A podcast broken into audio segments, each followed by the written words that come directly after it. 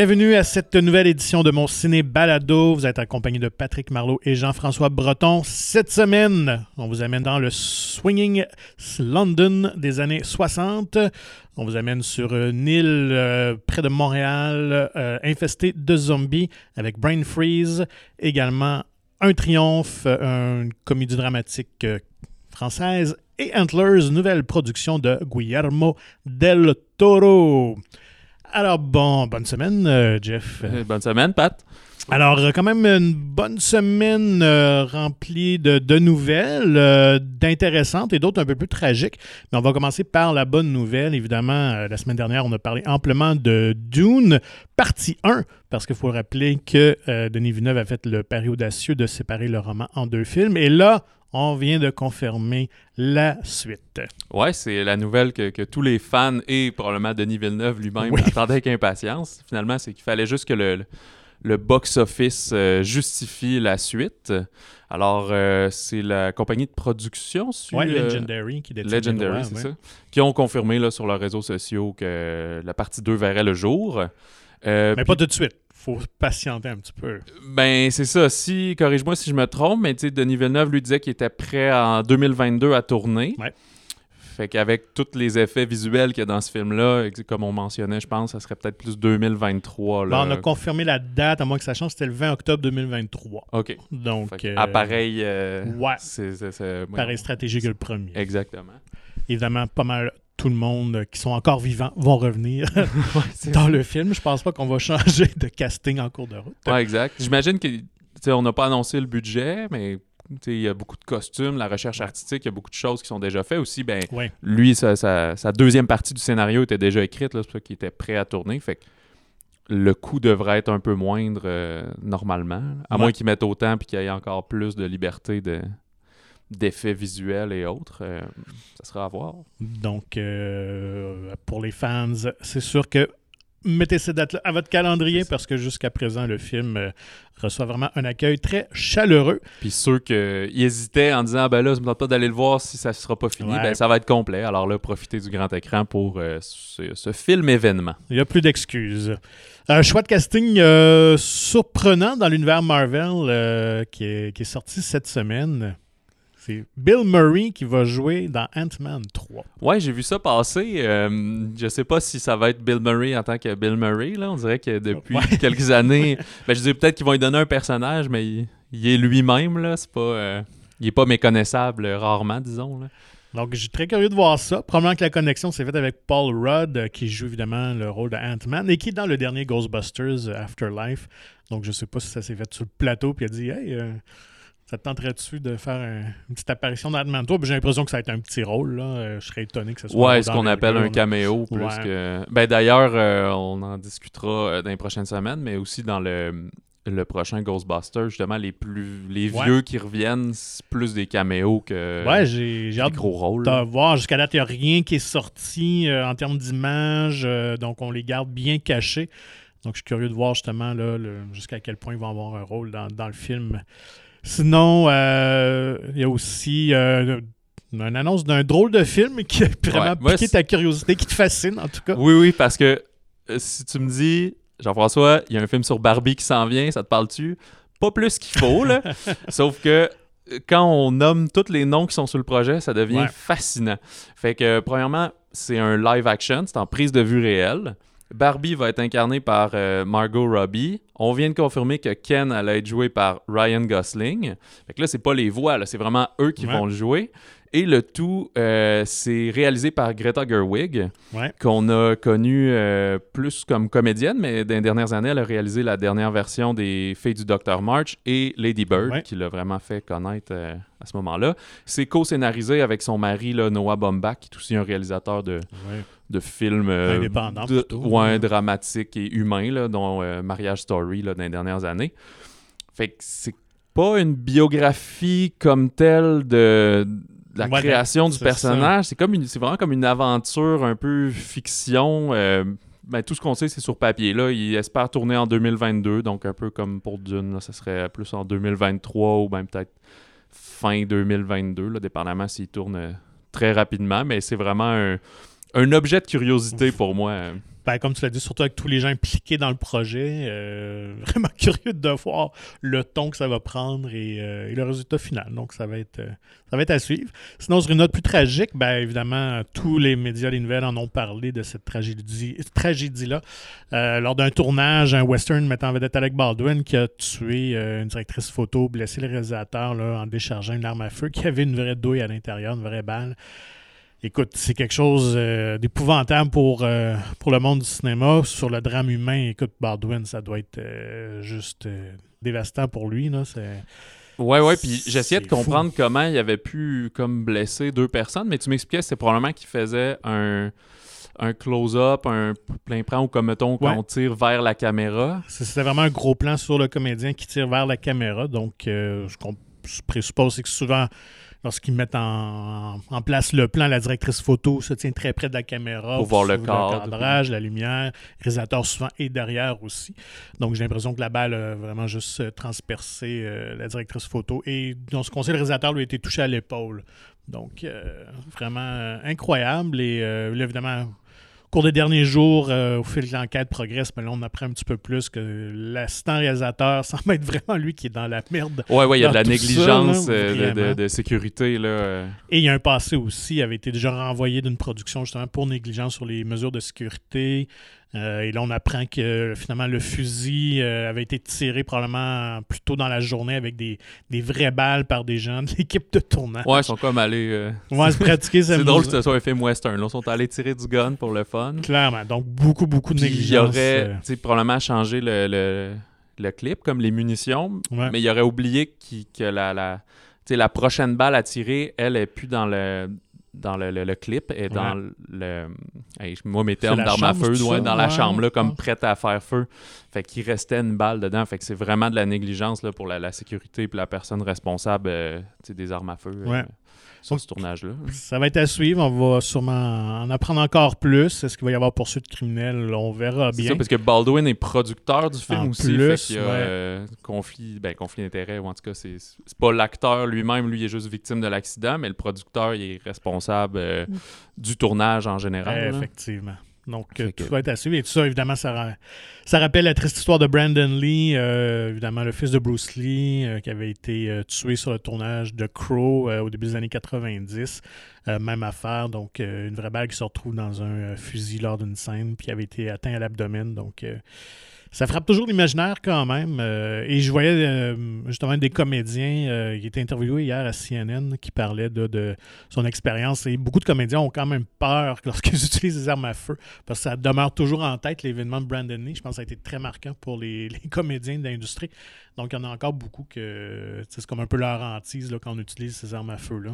Ouais, puis surtout, tu veux pas. T'es un comédien dans le sens que t'incarnes quelqu'un qui sait ce qu'il fait, qui tire souvent du gun, mais ça veut pas dire que toi, dans ta vie, t'es à l'aise avec ça. Et... Clair, tout à fait. hein. Il y en a plus que d'autres, là. Voir si, euh, Ou c'est peut-être pour ça aussi qu'ils sont allés tirer euh, du pistolet dans la journée. C'est peut-être pour dire, habituez-vous et tout. Mais Ouais. ouais, on est plus loin de ça, euh, moi, personnellement. Fait que je trouve ça bizarre. D'ailleurs, euh, tu sais, The Crow, dans les années 90, il avait poursuivi le tournage. Il avait Ouais. remplacé euh, Brandon Lee. Ben, ils avaient tourné pratiquement la majorité des scènes, donc ils ont réussi au montage là, à trafiquer quelque chose, puis avec une doublure, là, qui. mais Ici, je ne sais pas où il en était. Je sais pas s'ils vont poursuivre ou pas. Effectivement.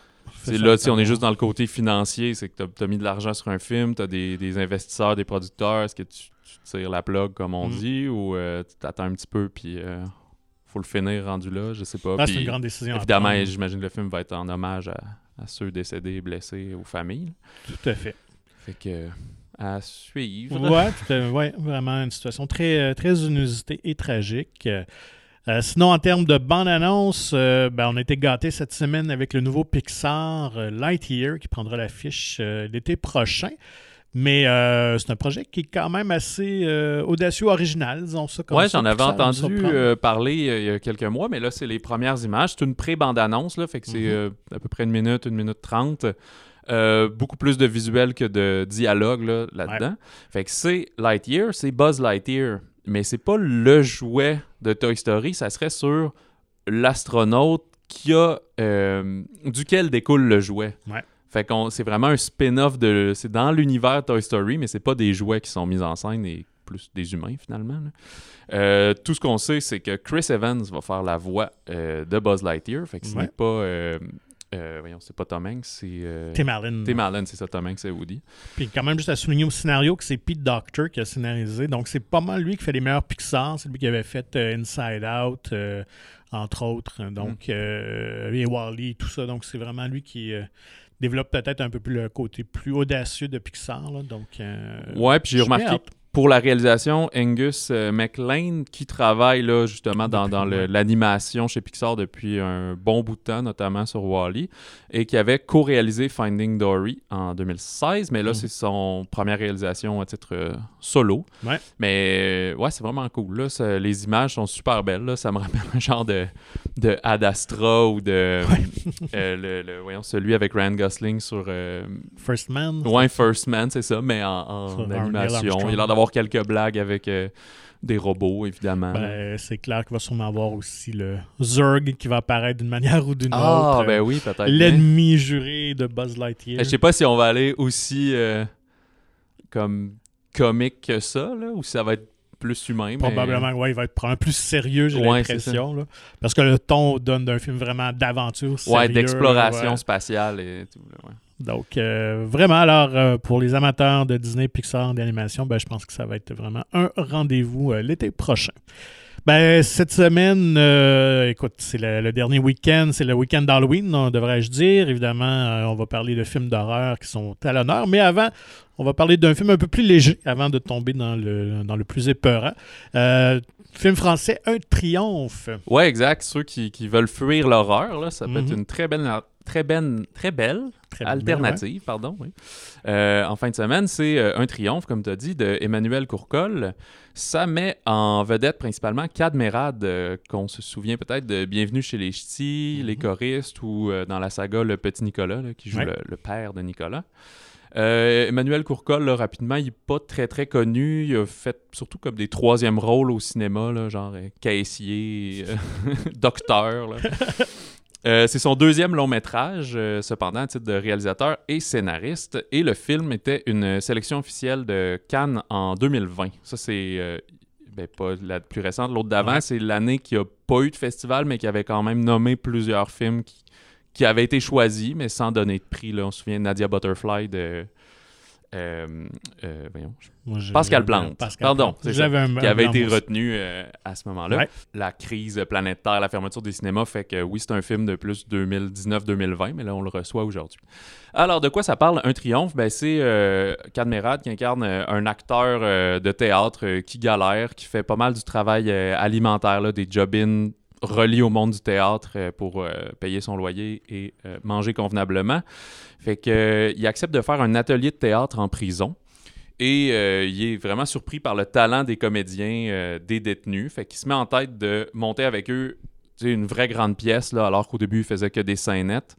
euh, dans un vrai théâtre. Il veut monter En attendant Godot de Samuel Beckett. Mhm. Alors, euh, tout au long des deux heures, c'est c'est vraiment une, une aventure humaine, un, un feel-good movie, comme on dit euh, là-dessus. Mais c'est inspiré d'une histoire vraie Ben oui. de Jan Jonsson. En fait, c'est en Suède dans les années 80. Là, euh, ben, on a romancé un peu le récit, mais là, c'est vraiment une prise euh, contemporaine là, euh, qui se passe aujourd'hui en France. euh.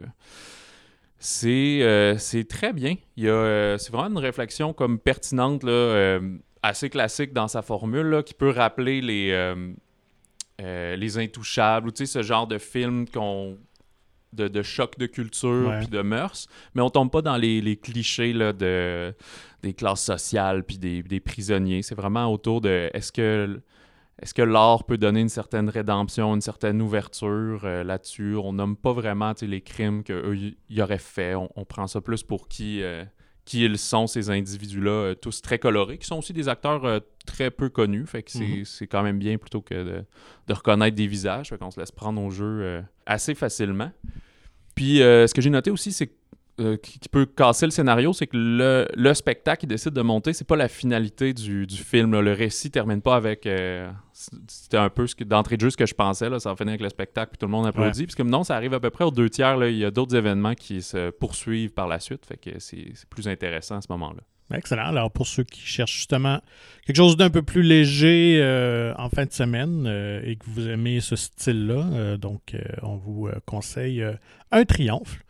Dans un tout autre registre, film québécois de genre, il y en a très peu, donc il faut le souligner. de zombies en plus, je pense, de mémoire, c'est peut-être un deuxième ou troisième film. Je me rappelle des Affamés, entre autres, de Robin Aubert, qui était sorti il y a quelques années à pareille date aussi pour pour l'Halloween.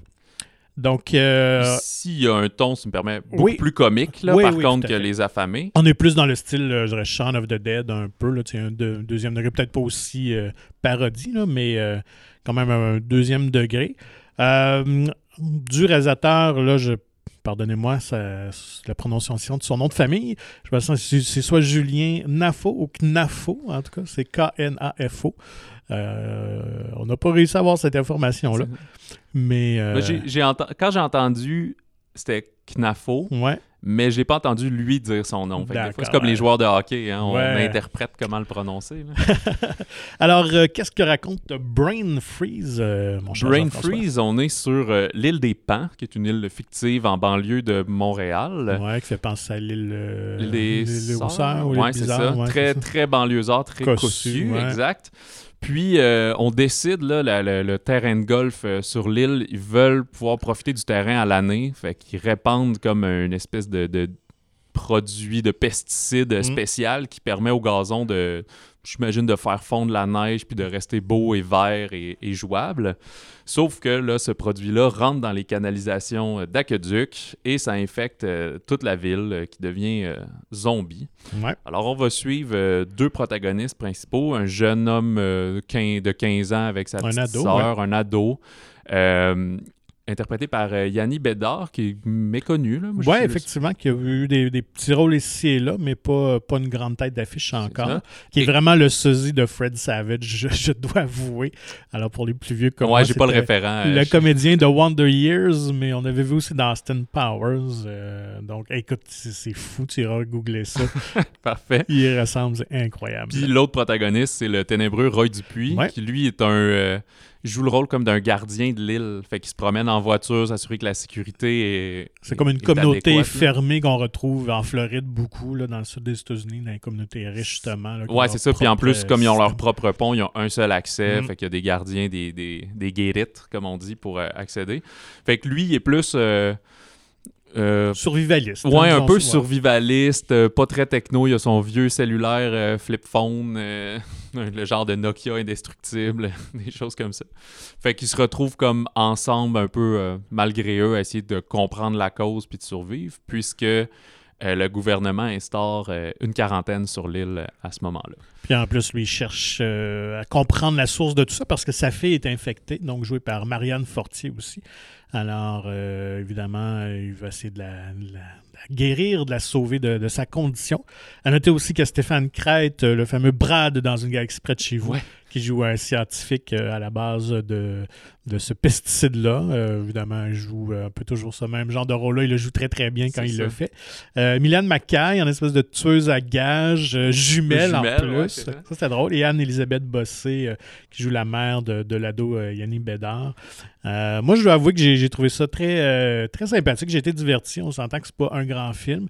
ça a été présenté l'été dernier dans le cadre aussi de Fantasia. Donc, déjà, ça montre un peu que c'est un film qui se prend pas au sérieux. Là, on est un peu dans la trempe de Turbo Kid ou, euh, ou Slacks ou tout ça. Donc, euh, avec peut-être un peu plus de moyens, par contre, il faut le souligner. Ouais, beaucoup d'effets d'écran de, vert, de 3D. Pas euh, toujours réussi. Ouais, c'est ça. Certains, certains sont, sont nickel. Les, les practical effects, là, quand il y a du, du, jus vert, beaucoup de jus vert, de liquide, ça, c'est quand même bien fait. J'aime bien ça. Des démembrements honnêtes. Ouais, ouais. Puis les maquillages et tout ça, là, les, les trucages de, de et tout ça. Donc, oui, effectivement. Le côté euh, comédie euh, d'horreur fait aussi qu'il n'y a pas vraiment de moments euh, anxiogènes, puis spooky, puis qu'on est stressé, mais il y a un peu de dégueulasserie, puis de, de, de, gore, de mort vivant. Moi, ce que j'ai beaucoup apprécié dans le scénario, c'est le traitement de l'ado que j'ai trouvé vraiment crédible pour en avoir à la maison, un qui est sorti puis une qui est dedans.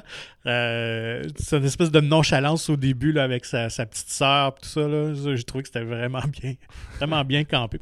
généralement, c'est bien écrit, les dialogues étaient, étaient, vraiment très bons aussi. Puis euh, Roy Dupuis vraiment efficace euh, dans ce type de rôle-là. Ce qui est le fun, c'est que Roy Dupuis, quand même, de plusieurs années, encourage, je dirais, le cinéma de la relève, le cinéma indépendant. Donc, il agit même comme coproducteur au film. Euh, donc, il se sent vraiment impliqué, parce qu'évidemment aussi, un petit message environnementaliste qui a dû lui plaire. C'est ça, ouais. Puis il y a quelques, c'est ça, quelques petites pointes de sociales, de critique sociale. Et dans les, comédiens un peu plus connus qui, font des caméos, moi, j'ai trouvé très sympathique Simon-Olivier Fecteau, qui est comme un animateur de radio poubelle, là, plus de droite, euh, intransigeant, qui qui engueule c'est ceux qui l'appellent pour les remettre à sa place. Je trouve ça drôle parce que Simon Olivier a quand même. C'est quelqu'un qui a pas la langue dans sa poche, puis a quand même fait quelques bévues là, historiquement sur les médias sociaux et tout. Fait que je trouvais ça drôle qu'il accepte de se prendre au jeu. Puis il y a Marilyn Jonca là, du duo Les Grandes Crues qui est comme la, réalisatrice à la mise en onde. C'est quand même qui cool. Qui est en pamoison devant son. Ouais, son ouais, son animateur vedette et tout. Là. Donc Brain Freeze, euh, si vous voulez un film d'horreur plus léger, euh, passer euh, du bon temps. Euh, c'est parfait pour ça, honnêtement. Euh, cassez-vous pas la tête. Euh, ensuite, dans un autre registre plus sérieux, c'est Last Night in Soho, le nouveau film d'Edgar Wright, qui nous habituait plus à des comédies. Il a déjà trempé un peu dans l'horreur, mais avec un deuxième degré. même son film d'action aussi est un peu plus léger, Baby Driver, donc réalisateur de, de Machine of the Dead, Scott Pilgrim. Mais là, tombe vraiment dans un film beaucoup plus sérieux aux allures Hitchcockien avec Last Night in Soho.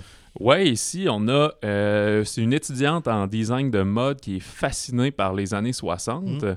Puis, euh, elle arrive pour étudier, elle s'installe dans le quartier de Soho à Londres, puis elle se met à avoir des visions de l'ancienne occupante de la chambre euh, qu'elle loue. Fait que la nuit, elle se transporte justement comme dans les années 60 sous les traits de cette flamboyante Sandy, une populaire chanteuse de cabaret. Puis peu à peu, ben, le rêve et la réalité commencent à se confondre dans la tête euh, d'Héloïse, notre protagoniste. Ben, elle va se rendre compte finalement que la vie rêvée de, Sandy n'est pas si tripante que ça. Et là, il va y avoir des, des événements, un événement tragique euh, dont on va essayer d'élucider dans le présent un peu là, ce qui s'est passé. Donc, évidemment, euh, Edgar Wright, c'est quelqu'un qui mise beaucoup sur le style, sur le visuel, euh, sur les couleurs. Donc, à ce niveau-là, au niveau artistique, on est très, très bien servi. Il y a ça. Puis, si on ajoute artistique, Edgar Wright est aussi reconnu pour ses trames musicales, surtout avec Baby Driver. Fait que dans ce film, il y a quand même beaucoup de ce qu'on appelle c'est du needle drop, qu'on imagine un, comme un, un mic drop, mais de, voyons, d'une table tournante, fait que l'aiguille qui sert à jouer. Fait que du needle drop, c'est quand on balance plein de grosses tunes populaires de, de ce temps-là. C'est sûr qu'il le faisait dans Baby Driver, mais encore là, ça colle beaucoup à l'image dans sa réalisation de, Il y a quelque chose d'assez soigné dans ses caméras qui est très... Euh, ben, je dirais aérien, comme, comme une vague. L'image bouge beaucoup, gauche-droite, mhm. ça se promène, on suit des personnages qui avancent, euh, des genres de mini-plans séquences, fait qu'il est quand même euh, très habile. Euh, c'est un bon technicien de caméra.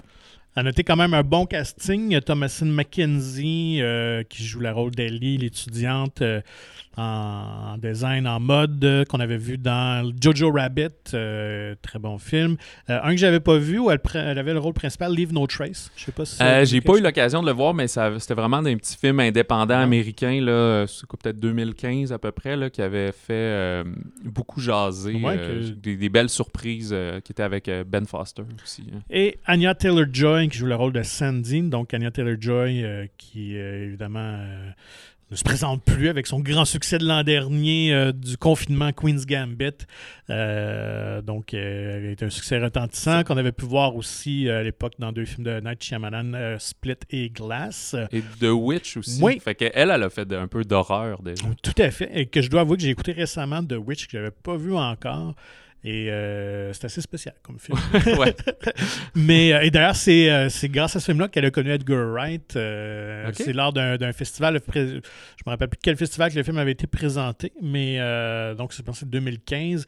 Et évidemment, elle avait vraiment aimé le jeu d'Anya Taylor-Joy. Donc, ils se sont rencontrés peu après. Et il lui avait déjà parlé de ce film-là à cette époque-là. Euh, sur lequel il travaillait. Donc, Anya Taylor-Joy qui a tous les talents parce qu'en plus de devenir euh, championne d'échecs pour son rôle dans Queen's Gambit. Euh, je blague. C'est elle aussi qui chante dans le film parce qu'on l'entend dans la bande-annonce, euh, évidemment, reprendre le succès de Petula Clark Downtown. Ouais, une version plus creepy, lente un Ouais, peu. Là, oui, comme- tout à fait, dans un autre tempo. Euh, mais c'est vraiment elle qui la chante et d'ailleurs, elle a euh, interprété apparemment plusieurs versions de cette chanson-là euh, pour trouver la bonne à utiliser finalement euh, dans le film. Il y a aussi Matt Smith, euh, plus connu pour être un des Doctor Who, qu'on a pu voir aussi dans The Crown, et deux acteurs un peu de, la vieille époque des années 60 britanniques. C'est Terrence Stamp, qui jouait évidemment le général Zod dans les vieux Superman, et Diana Rigg, qui jouait Emma Peel dans The Avengers, qui elle est décédée euh, peu de temps après le tournage, donc c'est sa dernière apparition, dernière Ah. performance. Le film lui est d'ailleurs euh, rendu hommage, qu'on avait pu voir dans un James Bond aussi, On Her Majesty's Secret Service. Donc c'était la Madame Bond, c'est elle qui se marie avec euh, James Bond. Ah, bon. Ah, voilà pour la petite histoire. Euh, également un autre film d'horreur euh, qui prend l'affiche, euh, qui pique à ma curiosité, euh, entre autres parce que c'est produit par euh, Guillermo del Toro et aussi David euh, S. Goyer, qui est euh, scénariste de la trilogie Batman de Christopher Nolan. Oui. Donc, quand même un duo assez intéressant. Et le réalisateur est Scott Cooper, euh, qui a fait quand même deux films moi, que j'avais bien aimé Crazy Art avec Jeff Bridges sur un musicien et Hostiles, un western avec Christian Bale et Rosamund Pike. que j'ai vu trouvé très Hostile, intéressant. j'ai vraiment aimé ça. Puis entre les deux, il a fait Black Mass aussi, là, film de mafia euh, avec Johnny Depp. euh. Que j'ai pas. Ok, ça c'était c'était bien, mais c'était même. plus biopic, là, un peu plus classique. Mais ouais, c'est comme un réalisateur un peu méconnu, mais qui Oui. sort des, des petits trésors aux 2-3 ans Puis comme qui ça. là, des change vraiment perles. de genre, euh, qui, se, qui se renouvelle constamment. Donc là, il tombe dans le film de créature. Évidemment, euh, quand on parle de Guillermo del Toro, euh, on tombe souvent dans le, le style conte, fable, légende avec créature euh, euh, en vue. Et là, on parle du Wendigo cette fois-ci. Ouais, exactement, avec Antlers. Euh, cependant, ben, le, le point négatif, le film, il n'y a pas de version française, il est juste en version anglaise, c'est que ça se peut qu'il soit pas dans le cinéma près de chez vous, malheureusement. Euh, c'est un film aussi qui était attendu depuis euh, au moins un an, mais là, à cause de la pandémie, il avait été euh, reporté. Alors, c'est aujourd'hui qu'il voit le jour. Fait que c'est une institutrice, une enseignante dans une petite ville minière de l'Oregon qui découvre qu'un de ses élèves il est victime, probablement de son père et de son frère, là, des abus physiques à la maison. Fait qu'elle décide d'enquêter avec son frère, qui est le shérif local, joué par Jesse Plemons. Et bien, évidemment, cela va leur mener à une découverte euh, surnaturelle avec des conséquences euh, terrifiantes. Donc, si vous aimez l'esthétisme des, films de Del Toro, ce film-là est euh, vraiment pour vous. Ça a l'air c'est treléché, euh, évidemment assez grotesque aussi. On est dans l'horreur un plus terrifiante, disons ça comme ça. C'est probablement le, le- des offres de la fin de semaine le, le plus terrifiant euh, des nouveautés. Là. On a comme une échelle de gradation d'aujourd'hui en présentation des titres. là. Ben oui, c'est vrai, tout à fait. Euh, Euh, sinon, quoi d'autre à l'affiche? Dans les autres sorties, on a le drame biographique Nous serons les oubliés de Fernando euh, Trueba, qui est euh, présenté en version originale espagnole sous-titrée.